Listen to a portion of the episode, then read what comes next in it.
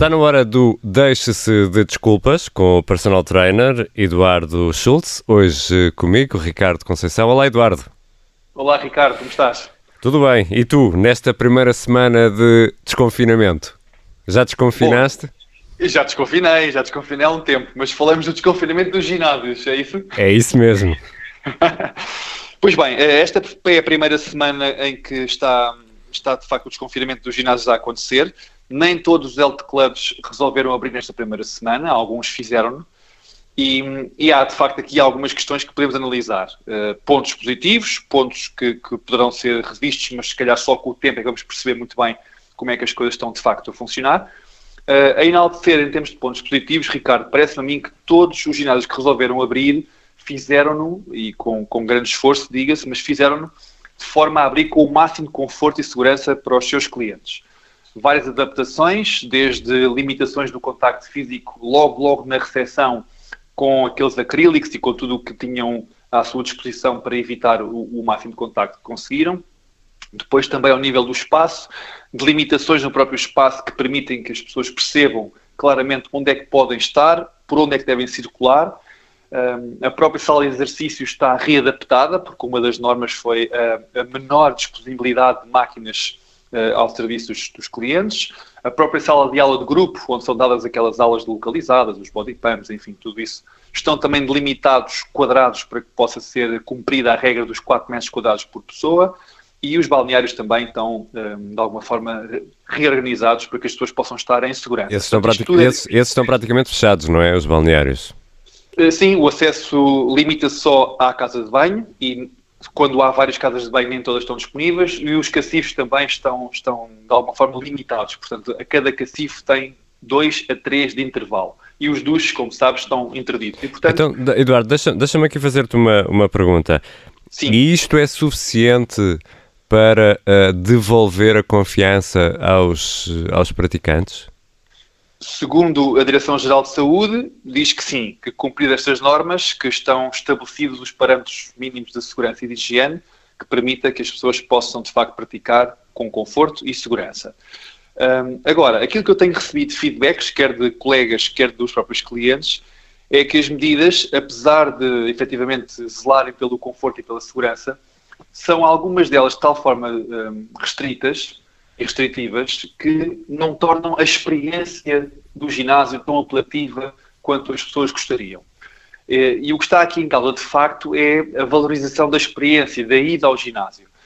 Uh, repara, uh, que, já exemplo, si, aqui... que já de si afasta muita gente com, com a perspectiva de ter de fazer exercício físico, não é? Sim, é verdade. Há pessoas que já vão quase. É? Obrigadas. Porrão, não é? uh, sim, é verdade. Mas no que diz respeito a estas medidas, mesmo para quem frequenta com, com alguma regularidade, aquilo que se apercebe é que as restrições, na prática, algumas delas não tornam a experiência assim tão agradável. Eu refiro, por exemplo, e apenas um exemplo, em relação à interdição dos duches. Uh, naturalmente que haverá sempre aquela pessoa que não é assim tão amiguinha do bem quanto isso, que passa bem sem o duche. no entanto...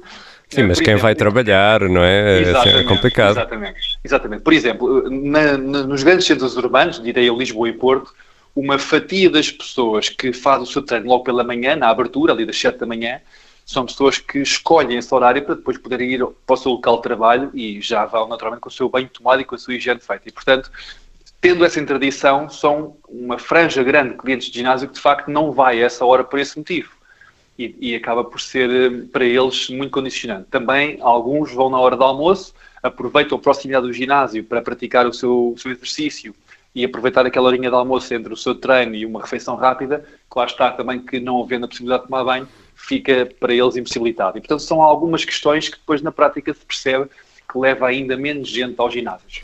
Portanto, Eduardo, achas que, eh, pelo menos nos próximos tempos, eh, por isso tudo que estás a dizer, e também talvez por algum receio que ainda persiste a nível psicológico eh, de, em todos nós, ehm, vamos continuar a ver mais pessoas a fazer exercício fora e em espaços livres, aproveitando o verão e o, e o tempo quente, e menos Olha, nos Ricardo, ginásios?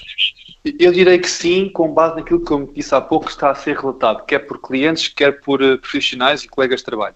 Uh, há de facto uma, um grupo de pessoas que ainda está receoso e que prefere ver como é que passa esta primeira fase de pessoas que se dirigem ao ginásio e ao, ao espaço de grandes aglomerados, prefere evitar esta primeira fase, não sei se por uma questão de desconfiança, mas mais por uma questão de cautela, porque como disse há pouco, os que, ginásios que abriram, na verdade abriram com tudo o que é suposto, portanto até a questão da higiene, a questão da desinfecção está, pelo que eu sei, tudo nos conformes, mas há de facto esse grupo de pessoas que prefere resguardar-se, prefere para já não frequentar o ginásio, dar aqui um compasso de espera, ver como é que as coisas correm, para depois então, se calhar com, com mais conforto, mesmo psicológico, possam fazê-lo.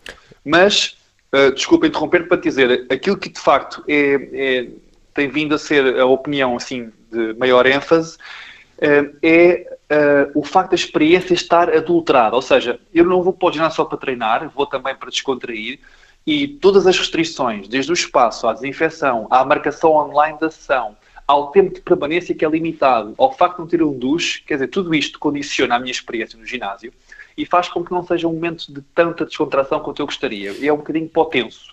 E as pessoas preferem, então, nesta fase, abdicar de, dessa ida ao ginásio. Até porque, repara, contratam uma mensalidade que depois, na verdade, acabam por não ver correspondida no serviço que está a ser prestado. Exato. E então, por isso está a limitar um bocadinho nesta fase inicial. Mas é de salvaguardar que abriram e que e que começa agora uma certa retoma à normalidade, se bem que é em pequenos passos. Eduardo, deixa-me deixa, deixa pegar nisso. Tu já falaste nisto uh, ao longo de, das, últimas, das últimas edições, mas uh, acho que vale a pena sempre voltar a isto e, e, já estamos mesmo também em cima do nosso tempo, mas um, ehm, quem esteve este tempo todo parado e que regressa, decide, pronto, agora vou mesmo regressar, vai ser esta semana ou na próxima segunda-feira, o que for deve retomar o esquema normal que tinha ou uh, deve ir agora com muito cuidado, como se fosse quase a primeira vez, aquela altura em que a pessoa decide, pronto, eu agora vou, vou para o ginásio. Isto depois de dois, três meses parado. Bom, sempre que há um tempo prolongado de paragem, eu aconselho sempre a que se reinicie com muitas cautelas, porque o estímulo do exercício físico há que ser readquirido e tem que ser feito de novo passo a passo. Portanto, não, se a pessoa, imagina, estava num pico de forma bom, largou na altura a atividade física e vai regressar agora, convencido vai fazer a mesma performance que fez quando largou, pode correr risco de se lesionar. Portanto, vamos com calma, vamos passo a passo. Agora, a minha questão é, porquê é que a pessoa parou três meses? Não tinha desculpa para isso. Até porque aqui no nosso podcast nós demos várias alternativas que a pessoa, mesmo em período de confinamento e sem acesso a ginásios, pudesse fazer o seu exercício. Mas pronto, eu acho que estamos aqui a falar de um certo autorretrato, não é, Ricardo Conceição? Portanto, não, não, não. Pessoas é que pararam. Não, não, é um amigo meu. Ah, é para um amigo? É, é, é. Muito bem, mas sim, Ricardo, eh, em relação ao tema do recomeço, aconselho sempre essa cautela, fazer, se porventura tiver essa possibilidade, e no ginásio terá com certeza, fazer uma nova avaliação de condição física, perceber de facto como é que está, para retomar o seu programa de treino, com, com algumas cautelas, sim. Desconfinemos com calma. Obrigado, Eduardo. Eduardo Schultz, personal trainer, no Deixe-se Desculpas, é sempre às quintas-feiras, ao final da tarde, ali por volta das 7h20 na Rádio Observador e fica também disponível em podcast. Um abraço, Eduardo. Obrigado, Ricardo. Um abraço e bom desconfinamento a todos.